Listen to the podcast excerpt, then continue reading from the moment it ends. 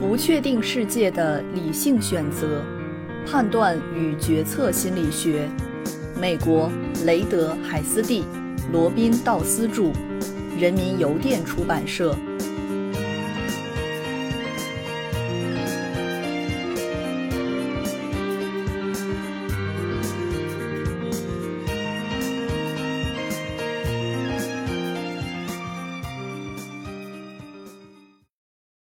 第二章第四节，不完整思考，一个法律上的例子。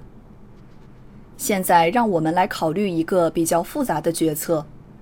很多美国市民都有机会去做这样一个决策，即作为刑事审判的陪审员做出有罪或无罪的决定。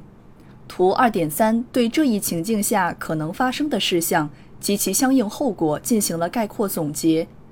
这里给出的是陪审员决策的简单版本，只有两种可能的决策结果：有罪或无罪。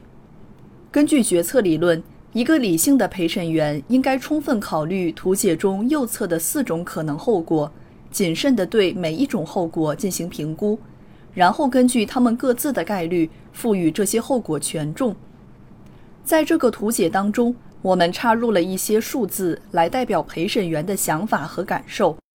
如果我们认可这些数字，并按照理性预期原则进行计算的话，那么该陪审员将得出被告无罪的结论。决策树的表现形式体现了一种充分而前后一致的思考。然而，有趣的是，在日常生活中，人们在做这种类型的决策时，通常不会这般思考。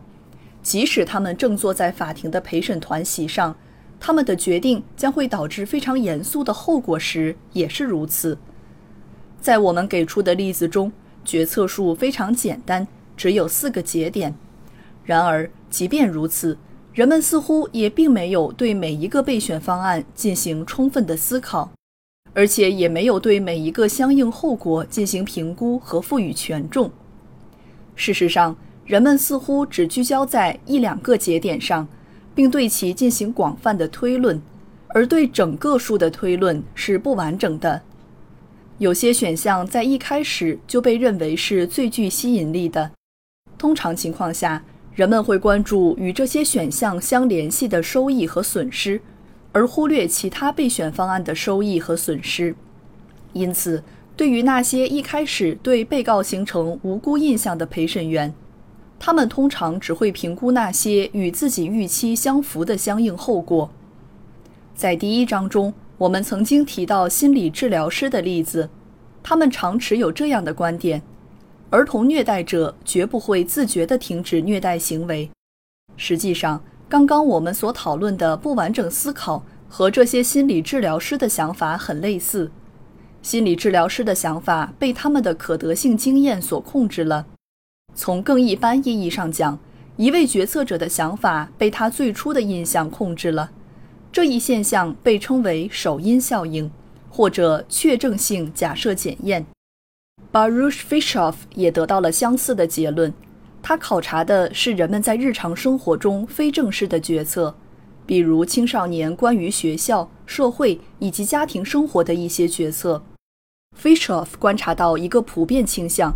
即人们只关注少数最为凸显的概率以及相应后果，而忽视其他方面，而这会导致其做出不完整的分析。至此，我们仅仅是想阐明这样一个观点：决策理论以及决策树向我们展现了一种非常系统化的推理方式，然而这种方式却不是人们经常采用的。本书及其他地方所提及的关于决策树的分析过于简单化了，这可能是很多读者的第一反应。